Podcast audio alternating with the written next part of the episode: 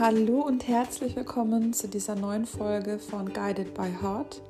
Mein Name ist Laura Sophie Misow und als Mentorin und Coach begleite ich dich dabei, tiefes Bewusstsein und Mitgefühl für dich selbst zu entwickeln und Klarheit zu finden über deinen einzigartigen Herzensweg.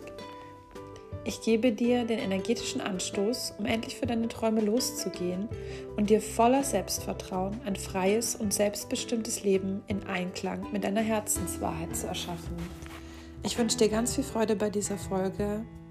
Deine Laura. Heute soll es um das Thema, was du aus deiner größten Verletzung lernen kannst, gehen und ich möchte da tatsächlich ähm, einfach mal so ein bisschen aus dem Nähkästchen plaudern. Und zwar möchte ich dir erzählen, was meine tiefste Wunde ist und was ich daraus gelernt habe und vor allem, wie mir das heute auch in meinem Alltag und auch in meinem Berufsleben hilft. Und genau, wir alle haben ja Verletzungen, wir alle haben Dinge erlebt, die uns ja in Erinnerung geblieben sind, wo wir negative Glaubenssätze mitgenommen haben, wo wir Ängste mitgenommen haben, wo wir Wunden ähm, ja, davongetragen haben, die vielleicht teilweise noch gar nicht verheilt sind oder auch immer mal wieder so ein Stückchen aufplatzen, wenn wir getriggert werden. Und ähm, bei mir ist das tatsächlich ja ein konkretes Thema, was ziemlich komplex ist sogar und ähm, es ist nicht, nicht nur etwas, was mir jetzt sozusagen in meinem bisherigen Leben begegnet ist, sondern bei mir ist es wirklich auch in meinem Design angelegt.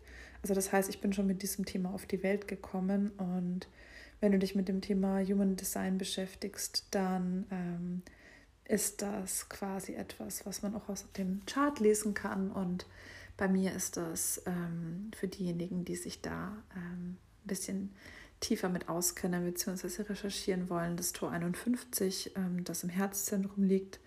Und da geht es im Human Design um den Schock und darum, die erste oder beste sein zu wollen.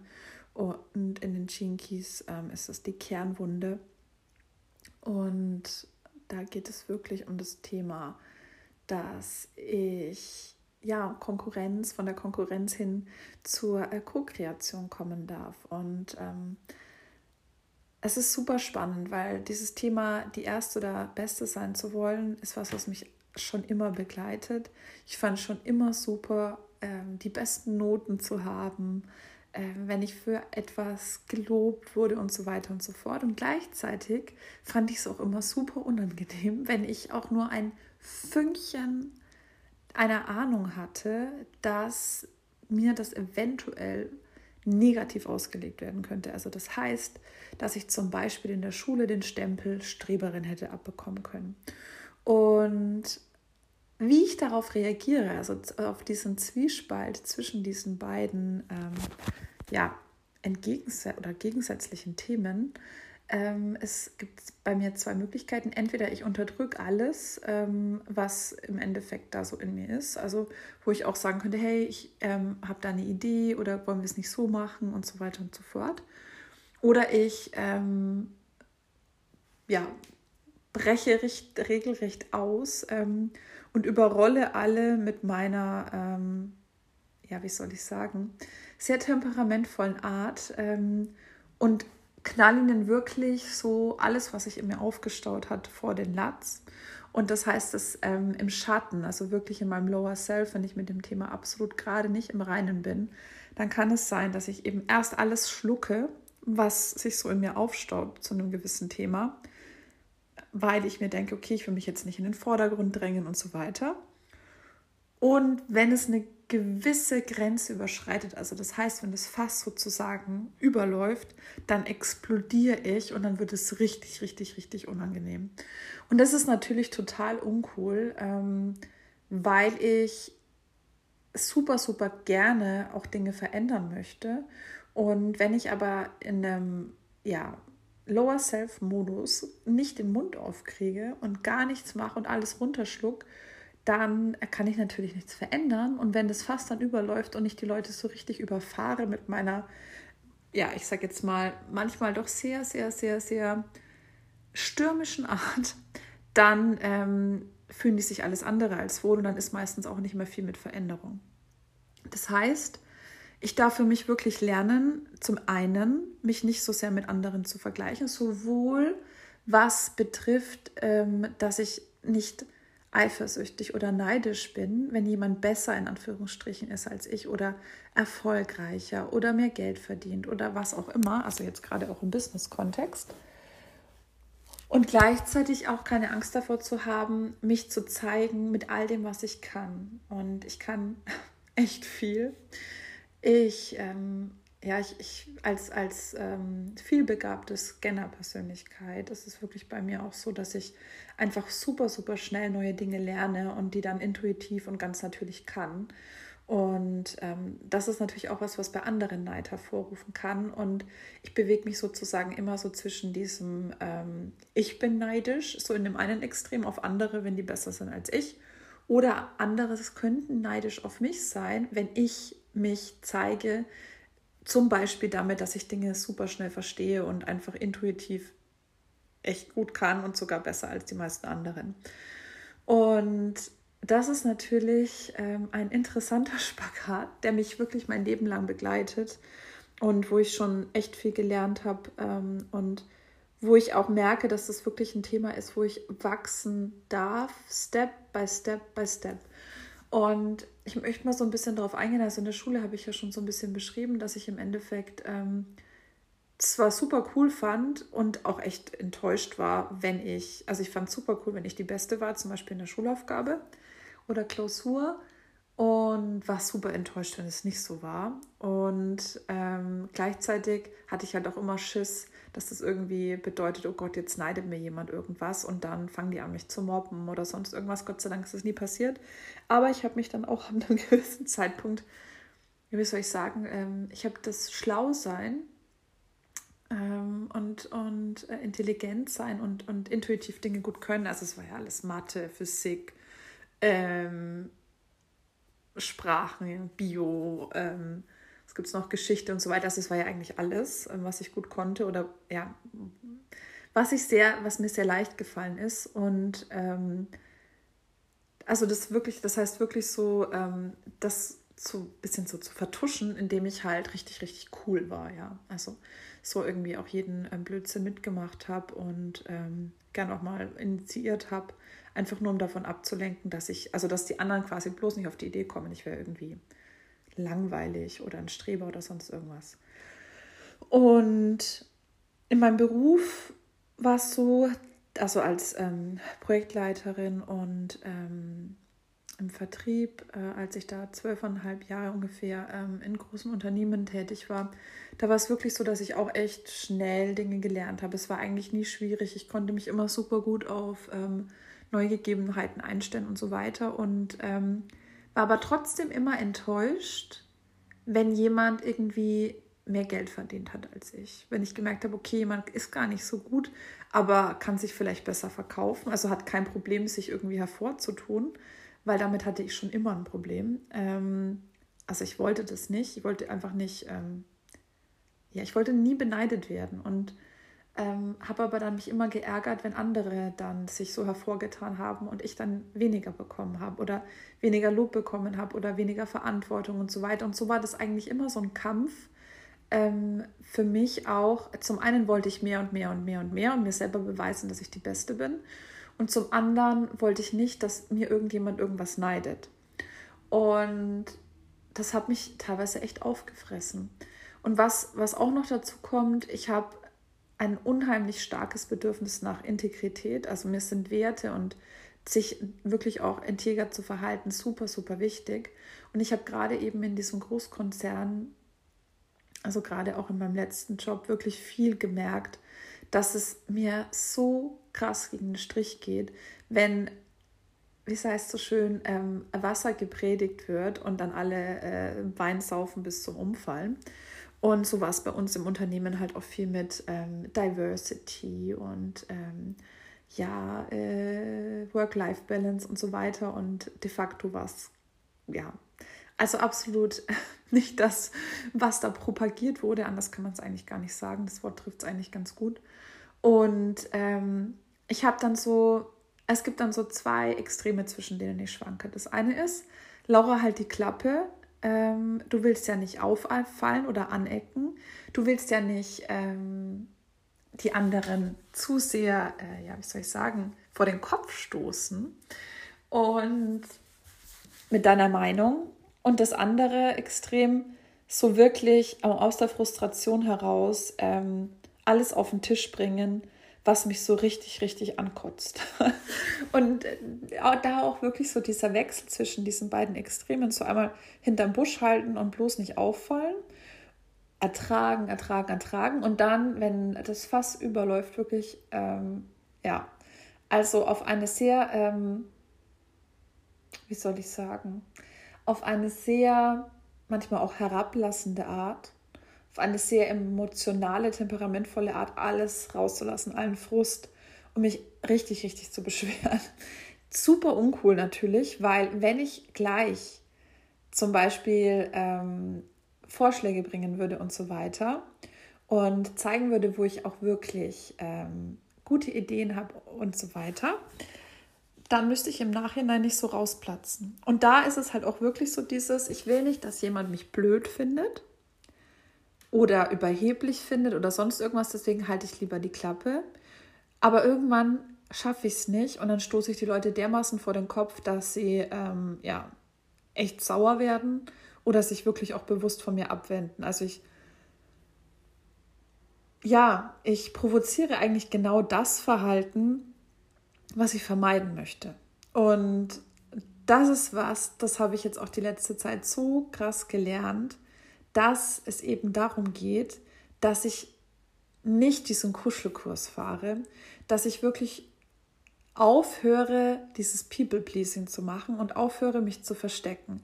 Wenn jemand es uncool findet, dass ich meine Meinung sage, wenn jemand es uncool findet, was ich kann, wenn jemand es uncool findet, dass ich ja einfach ganz leicht Dinge lernen kann und dass ich echt gute Ideen habe und so weiter und so fort. Ähm, und dass ich halt auch verschiedene Perspektiven einnehmen kann und so weiter und ähm, dass mir Integrität super wichtig ist, dann ist es so.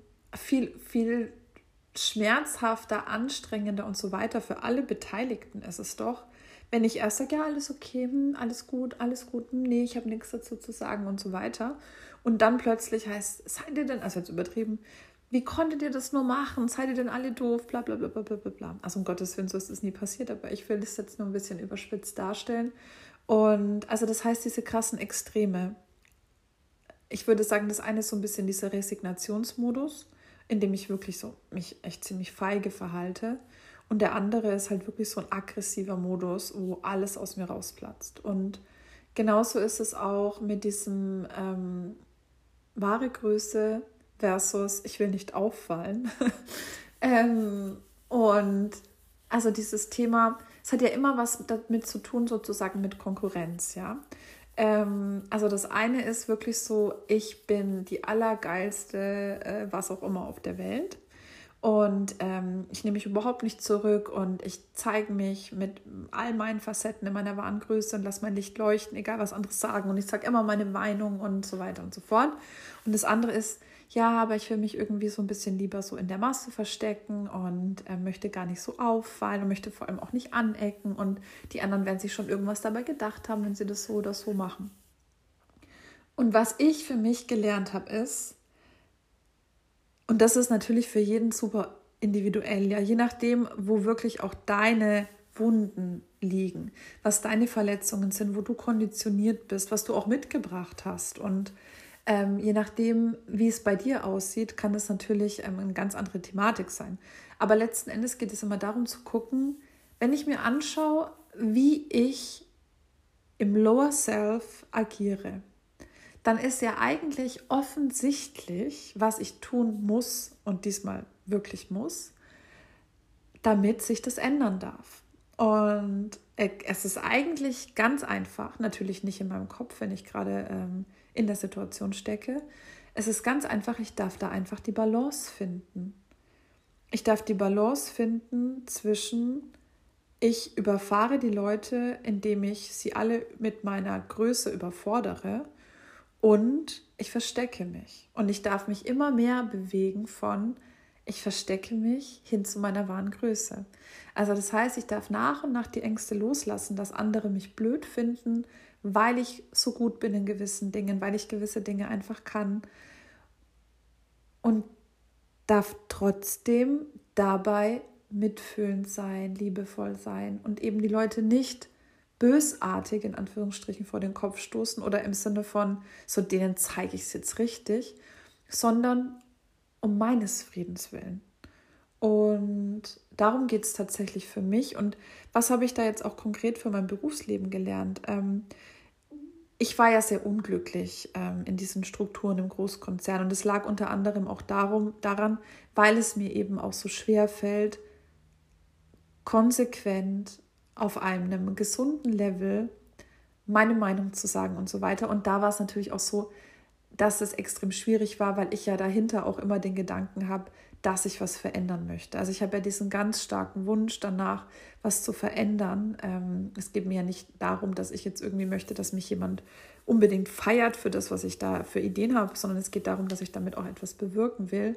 Und es klappt nicht, wenn ich damit nicht gesehen werde, wenn es gar nicht gewünscht ist. Und das war für mich super, super schwierig.